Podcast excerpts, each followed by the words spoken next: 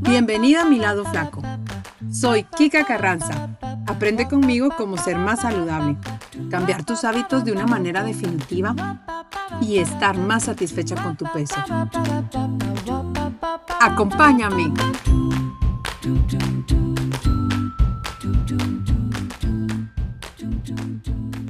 Hola y bienvenidos al episodio número 22 de Mi lado flaco. Gracias por estar escuchándome una vez más. Y bien, el episodio de hoy se trata de seis principios que debe cumplir tu plan de alimentación para que funcione y puedas realmente cambiar tus hábitos y ser más saludable. Quiero empezar diciendo que existen muchos programas de dietas y planes de alimentación, incluyendo muchos diseñados específicamente para mujeres que buscan perder peso. O sea, hay cantidad en las redes sociales, en el internet, en fin. Sin embargo, no todos los planes de alimentación son igualmente efectivos cuando se trata de comer saludable para perder peso. De hecho, aunque muchos planes de dieta son seguros, saludables y sostenibles, otros pueden ser ineficientes, ineficaces, difíciles de seguir y francamente peligrosos porque no están bien balanceados y se enfocan únicamente en eso, en perder peso a costillas de lo que sea, inclusive tu propia salud. Por eso quise hacer este podcast para dar algunas luces de ciertos criterios que yo considero tiene que tener tu plan de alimentación y que tiene que cumplir para ser saludable y por ende tener resultados de perder peso, pero como se debe, ¿no? Si eso es lo que quieres, de una manera saludable y permanente. Y aquí valga la pena decir que perder peso no es el objetivo de un plan de alimentación o no debería ser el objetivo, ¿no? Perder peso es la consecuencia de otra acción que estás haciendo, como comer más saludable. Y un plan de alimentación debe orientarte a eso, a que hagas cambios permanentes. Y bueno, mis consultas, las personas que me conocen saben que se enfocan en eso, ¿verdad? En, que podamos realmente hacer cambios más a largo plazo y no solo en bajar de peso, porque bajar de peso va a ser una consecuencia de los cambios que tú hagas y muchas veces tampoco se logra bajar al peso que nosotros pretendemos bajar, ¿no? Eh, ya les he dicho en otros episodios que podemos tener sobrepeso y ser saludable, mucho más saludables que personas de nuestra misma constitución, de nuestra misma edad y mucho más delgadas, ¿no? Entonces sí es importante aclarar eso. Y antes de empezar con estos criterios, quiero recordarte que puedes agendar una cita conmigo al 22 14 45 35. Yo estoy en la ciudad de Guatemala Estoy en zona médica, en la clínica 616 y ahí me puedes encontrar. O si no, puedes comunicarte directamente conmigo al Facebook, donde me encuentras como Newte o a Instagram como Newte by. Bien, sigamos con el podcast.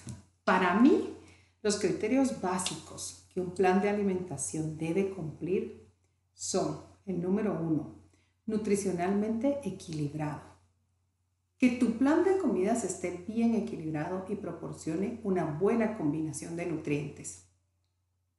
Para que esté bien equilibrado, tu plan de alimentación debería incluir todos los grupos de macronutrientes, que son proteínas, carbohidratos y grasas, y de vitaminas y minerales, ¿no?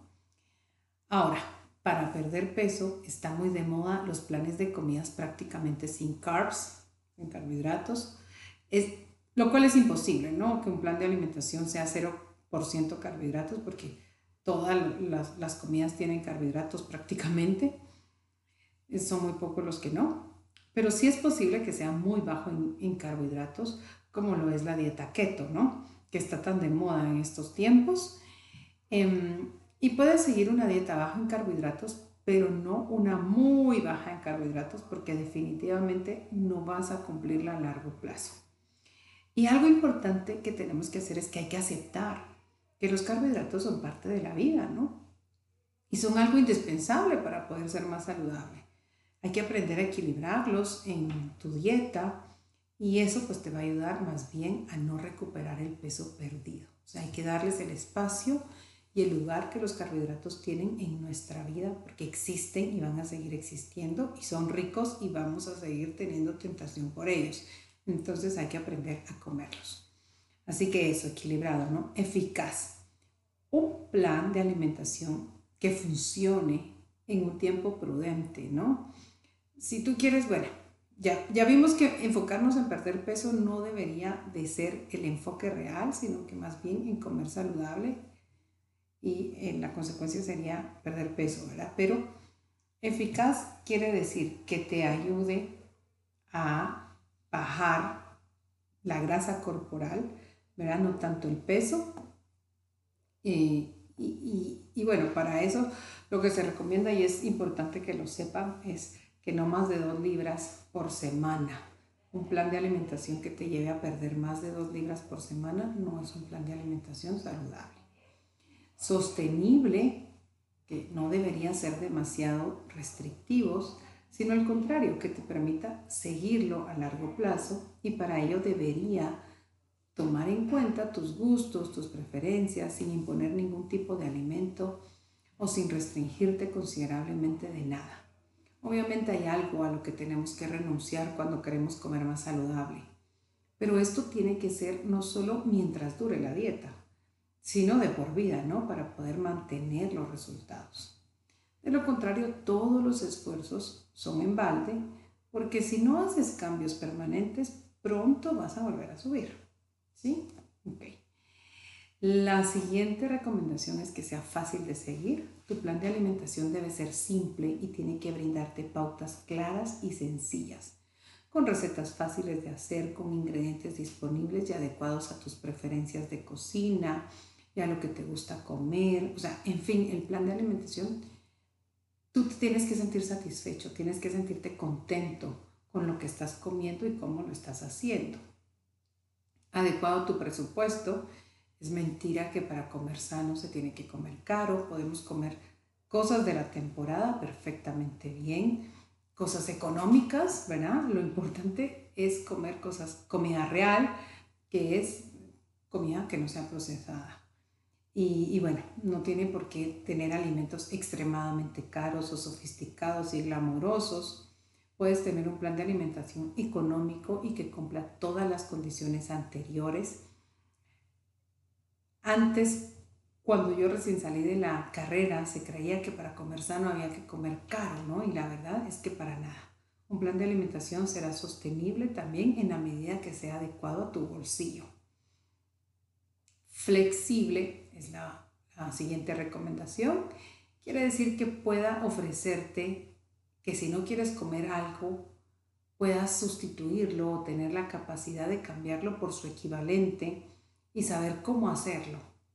Además, un plan de alimentación flexible te dará la libertad de ir comiendo algunas cosas que no están en el plan y poder encauzar el camino inmediatamente después sin que te sientas culpable. ¿Ya? Esas son las recomendaciones.